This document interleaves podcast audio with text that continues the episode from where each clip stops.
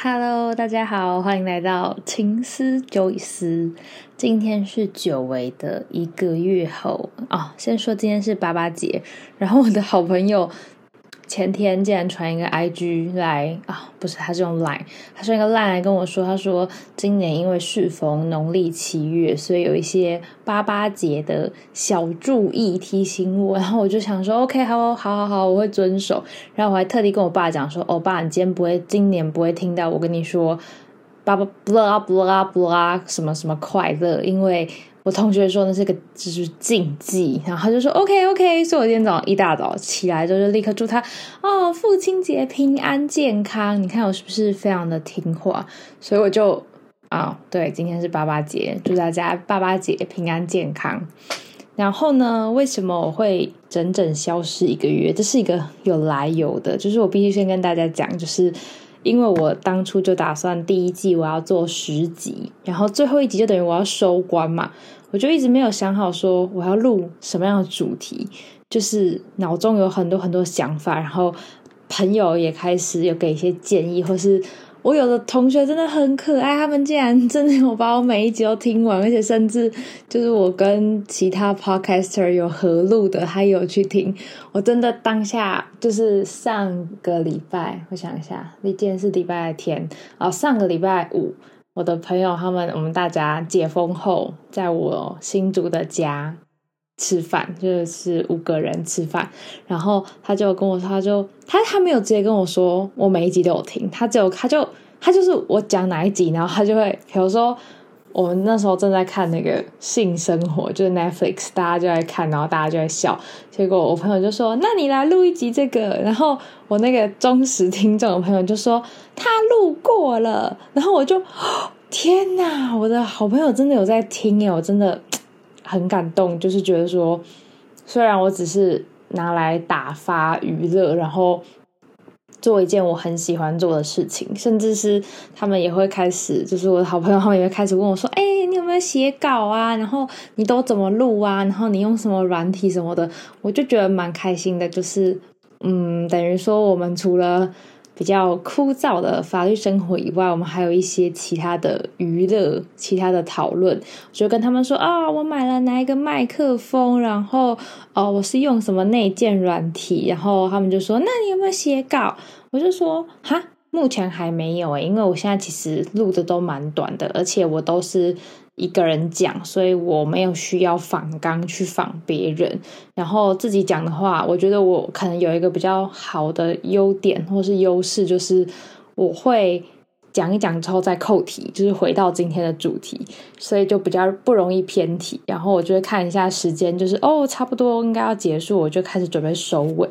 好，这就是前情提要。反正我这个月很忙，因为我前面上一集有提到去。新创媒体业嘛，然后就需要磨合啊、适应啊。然后因为我们最近公司刚好出大货，就是不是不是不是闯祸的那个货，是出很大量的出货，然后需要搬运等等等，所以每天回家都很忙。然后我是二四的下午上班，所以我礼拜三哦，然后我之前我现在已经搬回台北了，我之前住新竹。剩到八月初，合约到八月初，所以我就必须要礼拜一或礼拜二回台北，然后去上班，然后礼拜三可能就会办一些事情或是休息，然后礼拜四下班之后，礼拜五隔天礼拜五早上我又会回新竹，那五六日待在新竹，反正就是很忙碌。其实。我本来都想说，哎，出差好像也不是很累，就是我以前都不会排斥说，如果工作性质是需要出差的工作。但我这两年从台北跟新竹这样子来回，我真的觉得出差真的蛮累的。就是我一开始做客运的时候，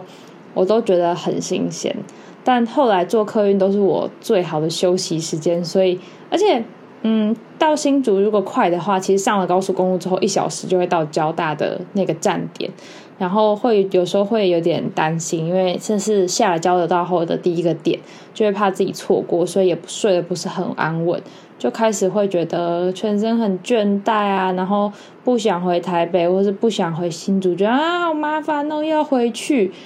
然后东西就台北、新竹两边都有，所以有时候，而且我又是有一个比较容易焦虑的人，所以常常我爸爸就要帮我找东西，所以我可能会突然打电话跟他说：“爸爸，我的雨伞是不是忘在台北？你帮我去哪里哪里看？”然后他就会嘣嘣嘣帮我跑去看，就说：“哦，有有有在家。”所以现在搬回台北之后，对我来说也比较方便。然后其实一开始。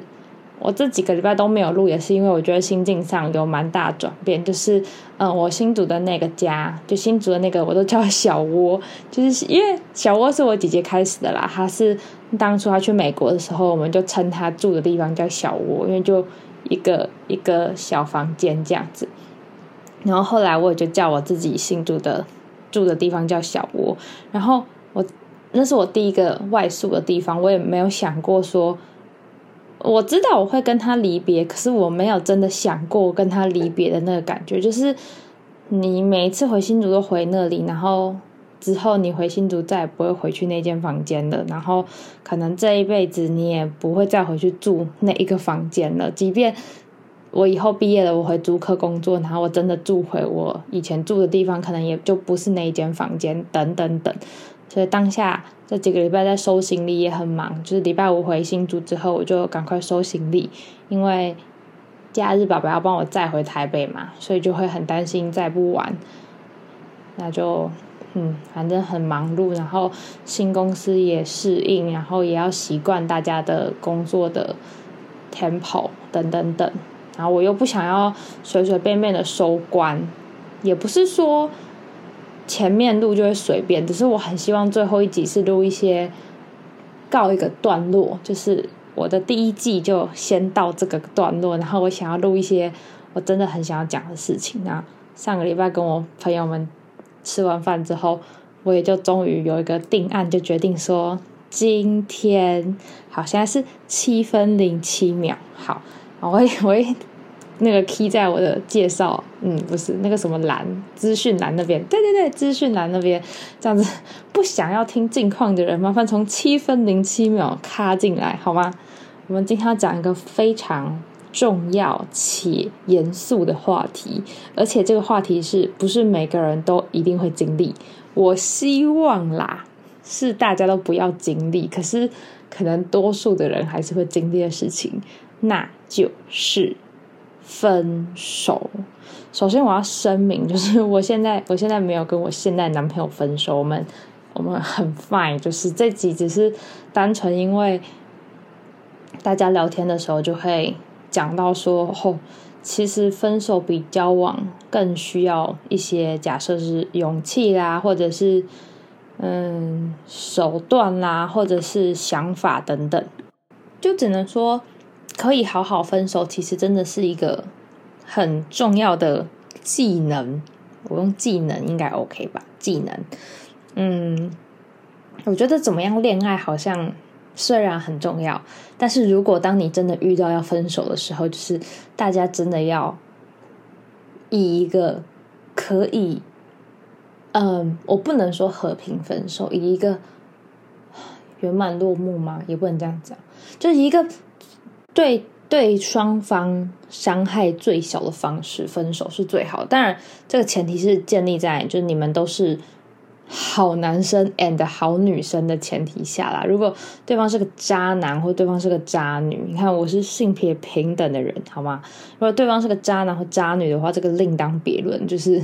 大家当然就不会想要跟人家好聚好散。但如果你们真的是就是可能个性不是很合啦，或者是。对未来想法不一致，或是价值观不一致的时候，我觉得能够嗯好聚好散当然是最好的。但是如果也不要因为说我就是想要好聚好散，所以我就都不争取自己的权益，就是哦没关系，我逆来顺受哦不行，真的不行。就是我最近就是身边的朋友啊，大家可能爱情长跑多年，或者是等等。然后就大家会讨论说，哎，怎么样的对象比较好什么的。总之，我们今天的主题就是要讲，嗯，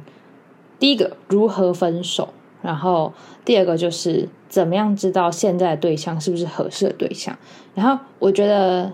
好，我们调一下顺序，我们先讲一下怎么样的对象才是合适的对象。首先，我一定要说，就是嗯，曾经我也以为任何事情都是需要磨合的，可是那时候会这样想，是因为因为我看我爸爸妈妈，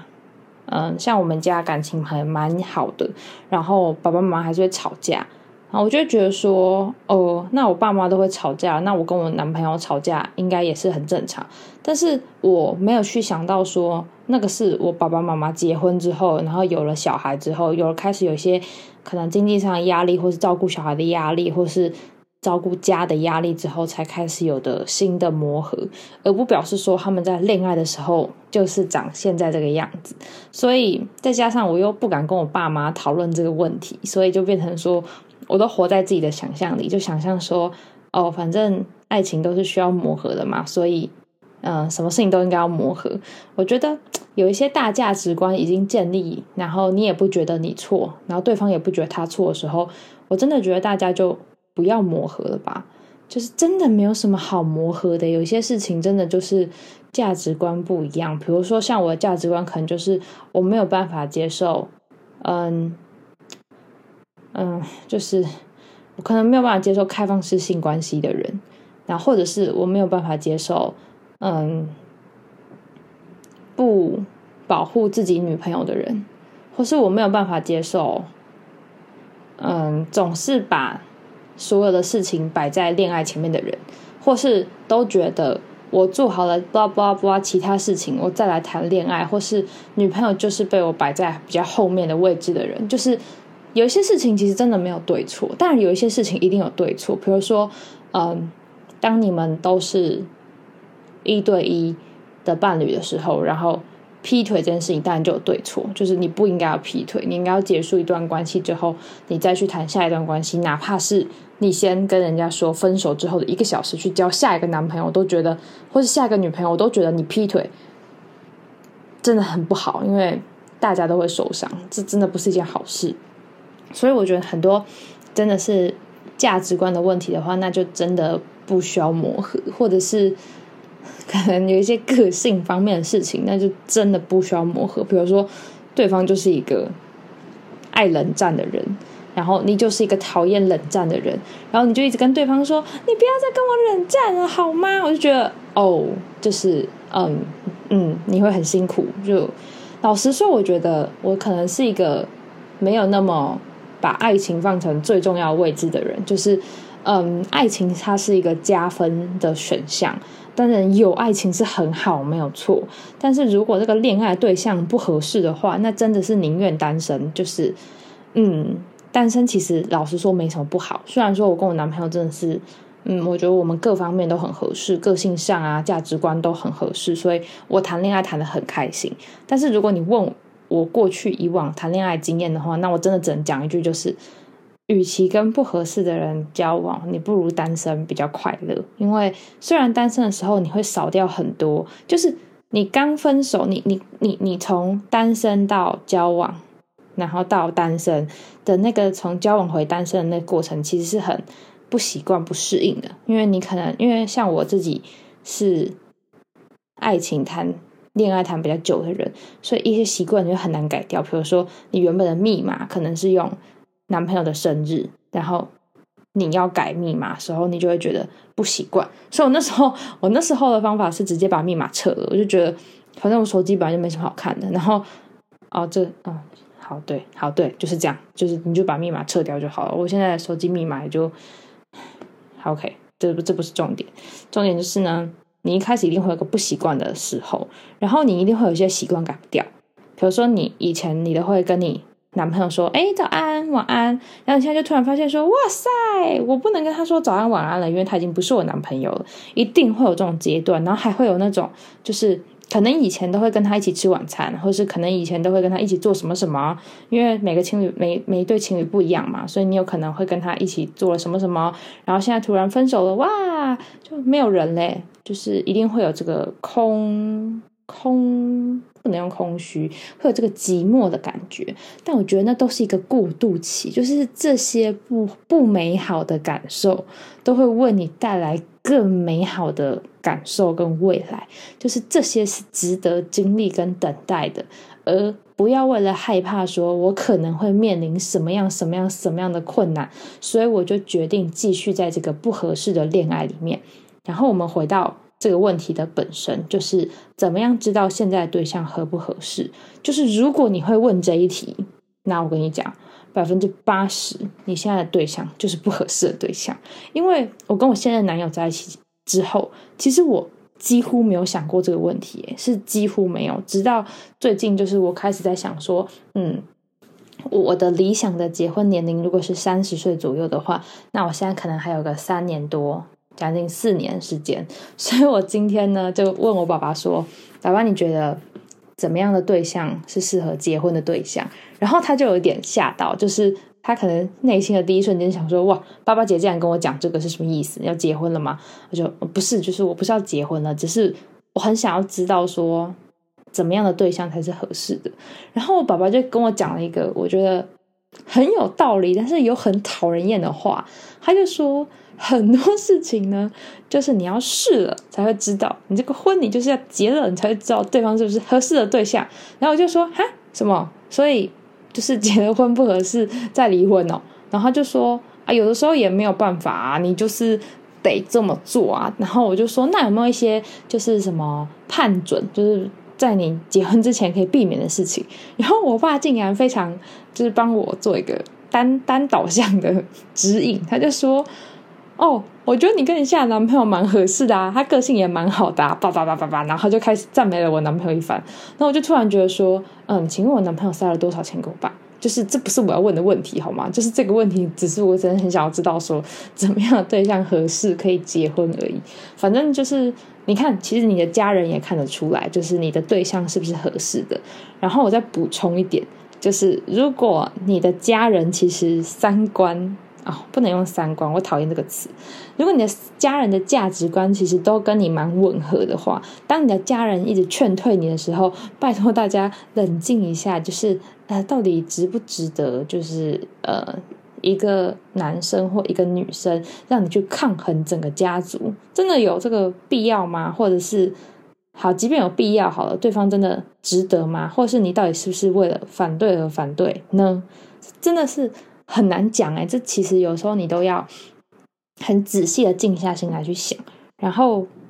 嗯，我觉得可能要判断是不是合适的对象有点难，但是我觉得要判断是不合适的对象，我觉得你很容易比较容易会知道说这是一个不合适的对象。就不合适的对象呢，有下列几个特征，请大家特别的注意。如果我是老师，我就跟你说，请你在这边划重点好吗？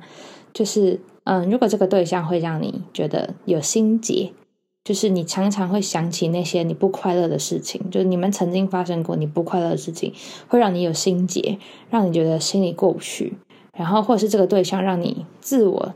价值贬损，就你因为跟他交往之后，你变得开始变得很没有自信，然后很迷失、很迷惘。只是两两点哦，第一点就是，嗯，哎，第一点是什么？好，嗯，哦，对，第一点就是你开始不快乐，是不快乐吗？我刚刚讲了什么？好，反正就是如果你过得不自信，然后你过得不快乐，然后你会开始很迷惘，就是不知道说哈，我到底谈的是不是一场合适的恋爱的话，嗯，他就不会是一个合适的对象。哎，就是讲认真的就是这样子，就是如果这个对象啊。这个对象让你觉得很不舒服，他常常做一些让你觉得心里感受不好的事情，就是不管是什么，比如说肢体接触也好，言语暴力也好，或者是他冷落你也好，嗯，等等等等，只要我觉得你在这个感情里面你不舒服，就就有点像是性骚扰一样，就你只要不舒服，那就是性骚扰，就你只要不舒服，这真的就不是一个合适的对象，他就是一个不合适的对象，嗯。没错，就只要你感受到不舒服，感受到不愉快，然后你这个谈恋爱呢，已经谈的让你觉得很疲倦了，就你三天一小吵，五天一大吵，然后你动不动就会想到分手、分手、分手，是不是该分手的时候呢？我真的觉得你可以是时候找一个停损点，这真的不是一个合适的对象。可能我们要找到那个合适的人的那个特质很难，但是其实我们比较好判断的是，这是一个。不合适、不适合的对象，那就那就坦然一点的离开吧。然后接下来要讲怎么分手嘛，就是分手呢，有的人会说他需要勇气，但是我觉得分手他需更需要是一个好的时间点。就是大家一定要避免激怒对方，我觉得这是一个很重要的情商，就是一个 EQ 的问题。就是你要多保护自己一点，因为你没有办法去预设说对方会不会是一个恐怖情人。就是大家也看到很多社会案件，其实现在大家生活压力也都很大。然后其实前一周还前两周吧，我也看了一个新闻的整理，就是一个。嗯，情杀的案子，然后对方这个被害人的母亲原谅原谅被告的案子，然后被害人母亲有讲一句话，我觉得蛮蛮让人深思的，就是他就说，其实有的时候他可能本身不是那么坏，但是他就是那个当下就被激怒了，所以他就做了这么不理智的事情，所以我觉得大家真的要避免激怒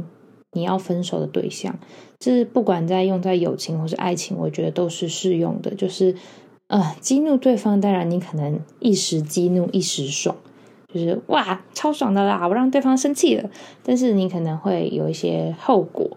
或者是有一些隐忧，我觉得是不值得你去尝试的。然后，嗯，好的时间点就是你想清楚了，然后双方的情绪都比较稳定。那我觉得最好的方式其实是找一个公开的场所。当然，现在疫情期间可能比较不方便，但是，嗯，如果你自己觉得对方有可能是恐怖情人，那我觉得你们现在像 Skype 啊，哦，我好老派哦，Skype，然后或是 Google Meet，任何方式，只要你们可以面对面，就是线上面对面也好，或者是。在符合防疫条件的情况下，实体面对面也好，那嗯，我觉得可以尽量挑选在白天。白天的话，大家情绪比较稳定，就是觉得挑在白天分手是比较安全的。再来呢，还有什么样的问题要考虑？地点，地点当然是要选择安全的地点，比如说，OK，我不知道现在星巴克可不可以内用，好，麦当劳，或者是。百货地下街，或者是就是不要让自己处于一个危险的环境。假设你去是去对方家这种，我就完全不建议，真的太危险了。然后，嗯，我觉得发简讯也不是一个好的方法啦，就有一点，嗯，有一点容易，呃，被对方纠缠不放，就是。哦，然后还有一个点是我觉得蛮重要的，我觉得大家可以，就是如果你有好朋友的话，我觉得分手的时候可以请你的朋友，可能比如说假设你在某百货公司的，嗯，假设星巴克好了，你在跟对方谈，嗯，分手，然后我觉得你的朋友可能可以在楼上或是楼下或是隔壁的店家等你，然后嗯，确保你是安全的，而且也可以确保说你。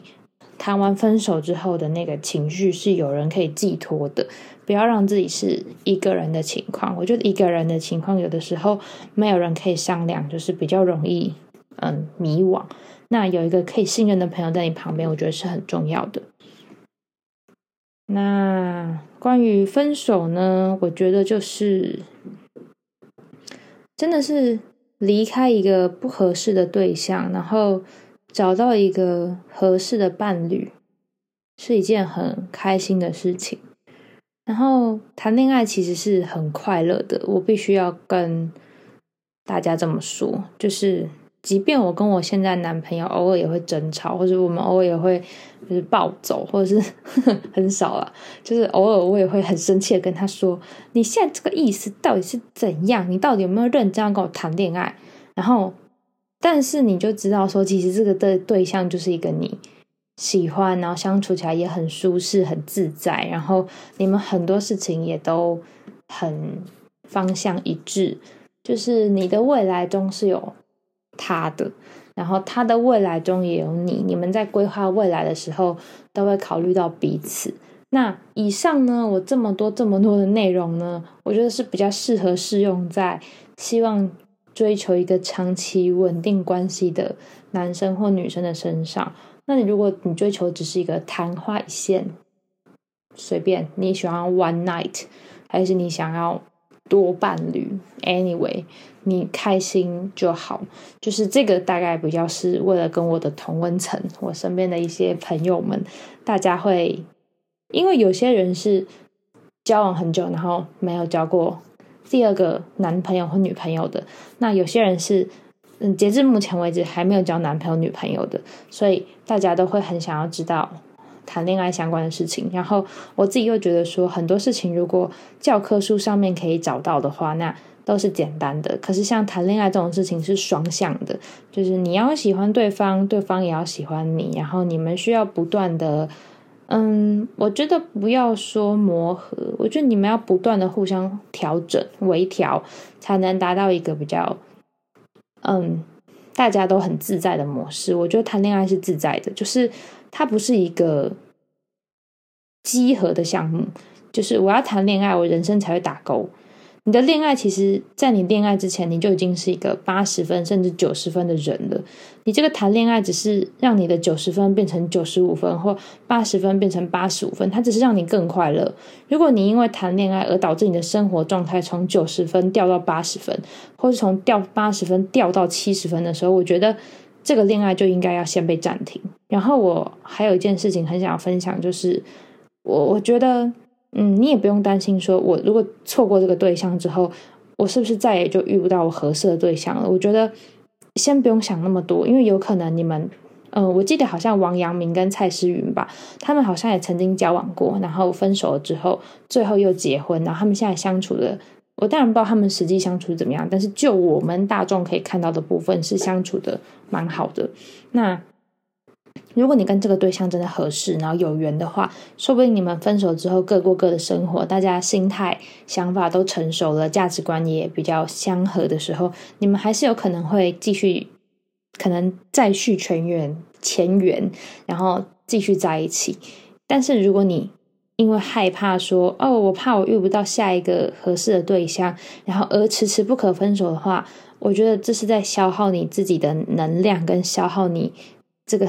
仅限的人生跟生命，就人生有很多很美好的事情，然后不一定要谈恋爱才能达成美好的人生。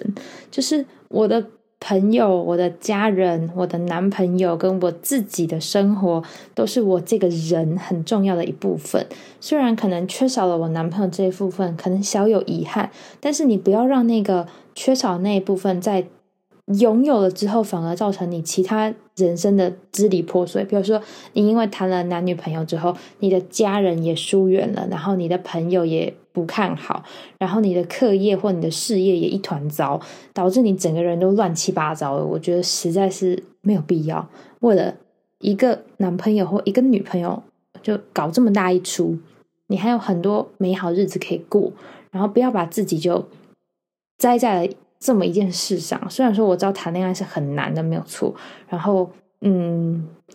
我觉得今天可能我想要分享的大概就是这样，就是关于说，嗯，首先是怎么知道是不是一个合适自己的对象嘛，然后再来就是，如果你觉得你现在对象不合适，你应该要怎么样分手？那我帮 我帮自己也帮大家总结一下，就你想要分手的时候呢，首先你要注意的是，就是尽量不要激怒对方。然后再来就是呢，你要找一个安全跟合适的场所，然后最好如果可以的话呢，我是建议可以有朋友就是在附近等你，等你谈完。那但是不要跟你同一个空间，他说你们同一个星巴克，那实在是蛮尴尬的。那呃，这是比较好的。然后也不要担心自己分手之后遇不到下一个对象，因为好嘛，就算遇不到，那又怎么样？就是有什么事情会比现在更差的吗？也没有啦。就是没有男朋友也不是什么大事嘛，而且这个市场上单身男女这么多，说不定你就会遇到更合适的，或是你转换了工作环境或转换职场，或是你毕业之后，你说不定就遇到更合适的对象啦。其实也不用太担心，然后你身边有很多的亲朋好友都会爱你，然后支持你。所以以上几个点，大概四个点吧，我觉得这个是我自己可能从。十八、十九岁，然后到现在二十六岁，快要二十七岁，自己统整出来的一些小整理。那在这个八八节，然后也是我第一季 podcast 的最后一集，很难得的录了将近三十分钟，也很谢谢大家，就是陪伴我度过很多很多时光。然后在疫情期间，在我六月哦，我好像是六月九号还是六月六号开始的，然后也将近两个月的时间，很谢谢大家有收听，然后也有给我很多很好的回馈。那已经认识我的朋友呢，当然很感谢你们陪伴我啦。那还不认识的朋友呢，也很欢迎你到我的 IG 上面，就是跟我互动，或是聊天，或是你有一些听完我 Podcast 之后的想法，也都欢迎你回馈给我。那我接下来在我的生命旅途上，我还是会继续努力的。接下来的下一季呢，我可能会等个。两周就是半个月或是一个月，等我确定方向之后，才会再继续续录。所以就让青丝九一丝先由这十集陪伴大家。接下来未来的走向呢，我还在思考，也还在思索。那大家有什么意见的话，都可以提给我哦。那祝大家今天是周日，祝大家周末愉快。然后明天上班不要下大雨，就路上都要小心。然后。很谢谢大家陪伴我，那今天就到这边，大家拜拜。